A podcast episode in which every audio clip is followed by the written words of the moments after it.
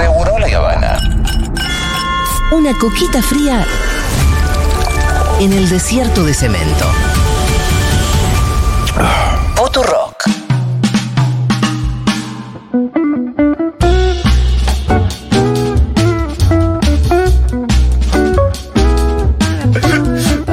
El señor Santi Lucía está presente en Seguro Le Habana para hablar del mundo Bravo. del deporte. Casi una ovación. Casi Sí. una ovación. Es una platea de Chiquita. club de barrio, pero está bien. Es, la sentida. Es la que evidentemente sabe lo que está aplaudiendo. ¿sabes qué me no es como la multitud que aplaude, No. viste, hay un montón que Sí, por no ahí ni sabe qué. que aplaude. Aplaudís por inercia. A Claro, ¿sabes qué me gusta obviamente. mucho el aplauso de poca gente como este. este Sí. que escuchó. Es un teatro. Pero largo. Claro. Claro. Porque es una audiencia absolutamente. chiquita pero entusiasmada. Sí, y que le da un significado Sí. que el otro no lo tiene. Exacto. Este, bueno, de, de- vamos a empezar por este lado. Entonces, hoy a hablar de algunas cosas que fueron sucediendo durante el fin de semana deportivo y que quería traer, pa- eh, traer para compartir. Este, una tiene que ver con, no sé si decirle el folclore, sí con el descanso, con la chicana futbolera. En este caso, no argentina, sino brasileña. Se dio en el marco también del fútbol sudamericano. Y voy a empezar trayendo algunas banderas que en algún momento de seguro la hemos hecho algún tipo de mención. Banderas que aparecían colgadas de los alambres y que quedaron, obviamente, Como frases. en, en el recuerdo como frases. De la cultura popular. Absolutamente. Hay una muy icónica en el fútbol que de la selección debe ser la que tu- tuvo quizás este, mayor repercusión, te diría, de los últimos 20 años, que fue la que colgaron en el Monumental y decía Garcé trae alfajores. Sí, que fue, claro, una bandera previa al Mundial de Sudáfrica 2010, cuando nadie lo esperaba. Diegote tuvo una revelación en un sueño, lo vio a Garcé, que en ese momento no era ni convocado a la selección argentina, y el chabón lo vio a Garcé levantando la Copa del Mundo. ¿Qué hizo? Lo convocó y lo llevó al Mundial. Bien, Diego. Y la verdad que sí, si te apareció ¿En eso. un sueño? Y si en un viaje lo viste con la Copa del Mundo, qué sé yo. ¿Por, por qué no? Era la pregunta. Bueno, por eso sorprendió en ese ¿Por qué momento. no lo vio que Otamendi no iba de, de lateral ahí? Bueno, también, bueno, pudo haber visto. un mo- soñado otra cosa. pudo haber visto un montón de cosas, pero vio esa, la flashó y la reacción del público futbolero, que era me mató la- carente de argumentos para que Garcés esté en esa lista. Bandera, Bandera. último partido de local. Garcé trae alfajores, una gran bandera, una gran bandera que se colgó La en aquel mejor momento. bandera de la historia del fútbol. Y de la selección argentina puede Pero ser. porque lo que decía la bandera era como que Garcés estaba yendo a hacer turismo. Claro, absolutamente. Y Garcés, de hecho, no jugó. Y aparte era inexplicable. Después, afortunadamente. Juli no tenía No, no jugó, no explicación jugó. alguna de que No. ese tipo tiene ese plantel. No. Pero viste cuando vos decís, che, ¿por qué? A ver, seamos buenos todos juntos, busquémosle algo con ganas. Sí. No, no hay. Explicación eh, técnica profesional. Porque No. el Diego dio la explicación y yo de acá la banco absolutamente. Sí, ¿eh? más bien. Es O sea, inobjetable la no hasta ese lugar, desde el punto de vista de lo convencional, no había explicación. El Diego dijo, yo me le, un- soñé que el chabón levantaba la Copa del Mundo y vamos con eso. Son 23 lugares. Aparte, aparte un sueño re raro. Que iba a ser, que iba a ser Ah. capitán de la selección, ¿no? ¿Qué iba a ser? Increíble. Bueno, otra muy buena también que en algún momento recuerdo que la había comentado en, eh, en estos 10 años de Segurola, fue una bandera que colgó el público de Colón de Santa Fe en el año 2003 que decía Bush. Dos puntos. En la cancha de Unión hay petróleo. Esa bandera la colgaron durante la invasión de Estados Unidos a Irak Sí. en 2003, que obviamente hay una guerra desatada por la búsqueda Eh, del petróleo. Entonces ¿cómo te la respuesta, geopolítica, eh? claro, del pueblo sabalero, absolutamente, leyendo política internacional fue Bush. En la cancha de Unión hay petróleo para que vaya a bombardear la cancha de Lo Unión. de Colón obviamente. para que bombardeen a la cancha de Unión. Absolutamente, una otra gran bandera. Bueno, Muy después buena, la este, una muy buena de Ferro también en, en una racha. Yo creo que esa termina con la de Chicago. No, ¿cuál es la de Chicago? Decímela vos, no la traje. Entre ah, me algunas geopolítica, bandera. ¿Cuál? La de Bin Laden. Ah, bueno, claro, pero con la cara de, de Chicago Osama, colgó sin la cara sin de, inscripción, claro. de, eh, Osama Bin Laden en el medio de, ah, creo que a la semana de que habían volteado las Torres Gemelas. sí, Una locura. sí, bueno, Loco. Pusieron la bandera de acá. Y nada más. En la República de Matadero, no sé qué más, Sí. decía Bin Laden. la bueno, a propósito de Chicago, que ahora lo trae Pitu, Fuerte. durante Esta este, es terrible, durante este fin de semana y de manera masiva, lo digo porque en el fútbol todavía no había pasado por lo menos que una tribuna entera lo haga. Se insultó Sí. al presidente presidente de la Nación, verdad. Javier Milei. Toda la cancha.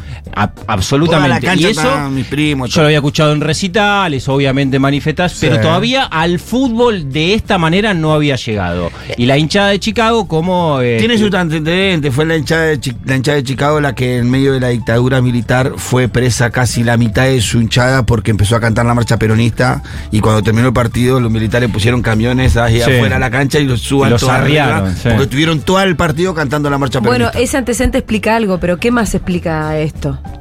Digo, De- que una hinchada entera esté cantando contra Milei. No, bueno, el- el- Que por supuesto que, no que el, para cli- más. que el clima social. eh, Si hay un también llegó, pobre, también es llegó a un lugar que no suele expresarse en términos de la política nacional de manera muy contundente. Pero además, Santi, yo cuando veo a los futbolistas sí. expresarse, nunca, nunca, casi nunca veo algún tipo de expresión política. Y cuando Sí. la veo, la veo en otro sentido. Lo ves al Kun, lo ves a Mascherano, son todos macristas. Sí, sí, Sí, sí, las Ah, Y estrellas las sí. hinchadas Las cantan estrellas sí. contra Macri y contra Milei. Sí. Hay algo ahí que Sí. está disociado. Bueno, O sea, como- por lo menos yo lo No, veo está bien, El estilo de vida, Juli. Absolutamente. El estilo de vida, Juli. Los que están arriba de las populares la se están cagando recontra de hambre. Sí, pero los y los que muchachos- están adentro de la cancha la están pasando un poquito Pero mejor. vienen del mismo origen que las Sí, bueno, hay Bueno, quienes- de hecho, Julia, eso que estás diciendo. Bueno, esa es la diferencia de Maradona con, con, con- con Con casi todos. la mayoría de los futbolistas.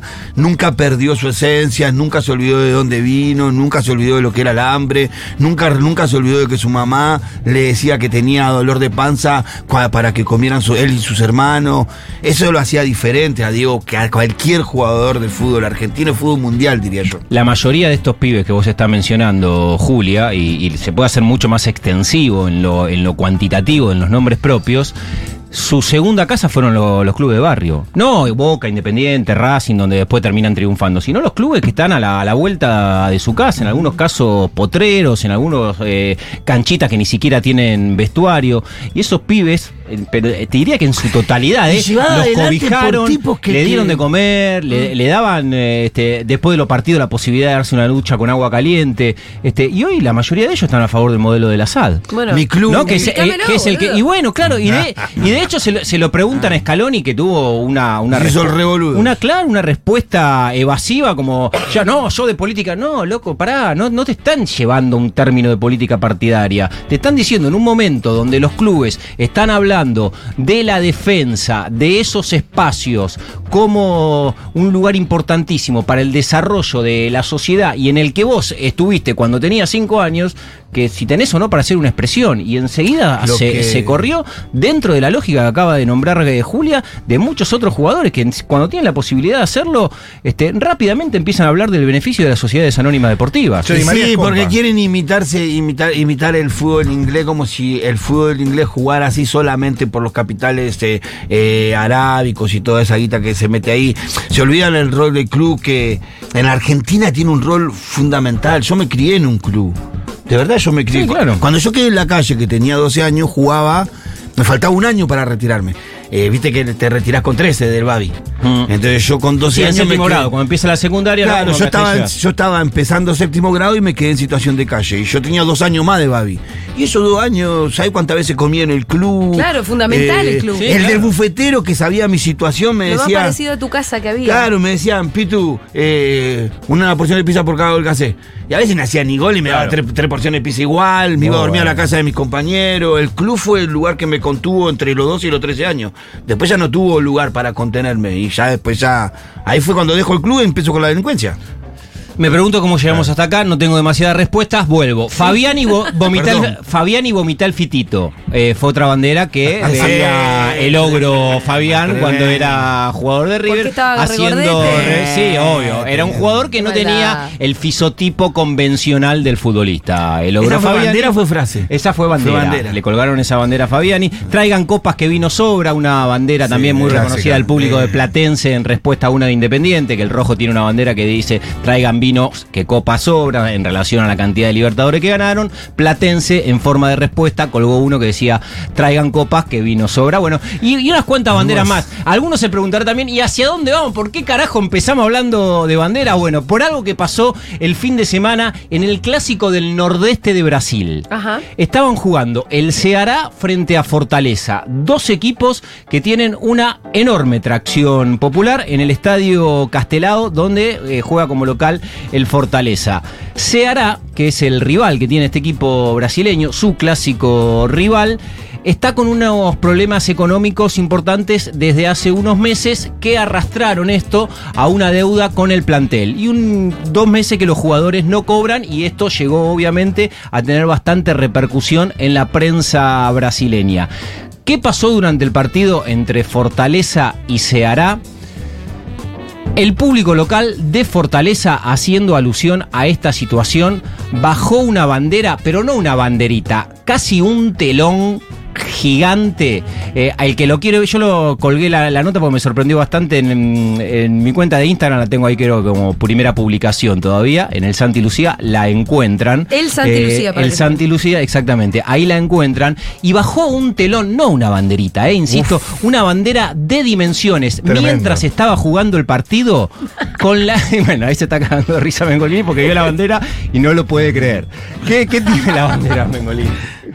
Este es el señor Barriga. El señor Barriga, Barriga. un telón con la imagen del señor Barriga y, y una bandera abajo que acompañaba la imagen del, del señor Barriga con la inscripción Pagá lo que debes. Es muy aparte buena. lo gracioso es que el señor Barriga no es ni brasilero, es mexicano. No, es mexicano. Pero Bueno. para que veas eh, la, la, La inserción de la cultura popular que llegó a tener. Pero por supuesto, que en un clásico en el norte de Brasil, a no sé cuántos años ya de la desaparición del Chavo como producto, para descansar a un equipo, bajan un telón gigante con la imagen del señor Barriga. Bueno, es una de las eh, situaciones que en términos de, de bandera y de chicana futbolera de los últimos tem- tiempos, por lo menos, Pero aparte Fue está bien, es tremendo. un cuadro es espectacular. hermoso. Está bien dibujado. Está bien encima. dibujado. A mí lo que me llamó la atención es la dimensión de la bandera. ¿Cómo Porque se- ¿Quién se toma ese trabajo? Eh, el, No es en la pasión, el hincha del es- fútbol es hermoso. Ese es, el, ese es el folclore lindo del fútbol. Sí, Esa es la claro. parte. Es, la chicana, la es chicana que va. Claro. Ese es el folclore del fútbol. No, el folclore del fútbol no es agarrarte a tropa. No, ese es el folclore del fútbol. Sí. Una cargada a otro, eh, de buena leche, ¿no? Eh, un descenso que te comiste. Es eso el folclore del fútbol, Claro. no otra cosa. Pero bueno, una, la verdad que gran inventiva, excelente ejecución, en este caso del fútbol sudamericano, la bandera con el señor Barriga para descansar al clásico rival que está atravesando un momento A mí la que me- delicado de lo económico. El fútbol es así también, Sí. en, en cuanto te puede contar las costillas, Eh, más la chicana se trata de eso, ¿no? A mí las que me gustan son las, eh, eh, aunque es muy simpático, la- las europeas. ¿Viste esas cosas que arman?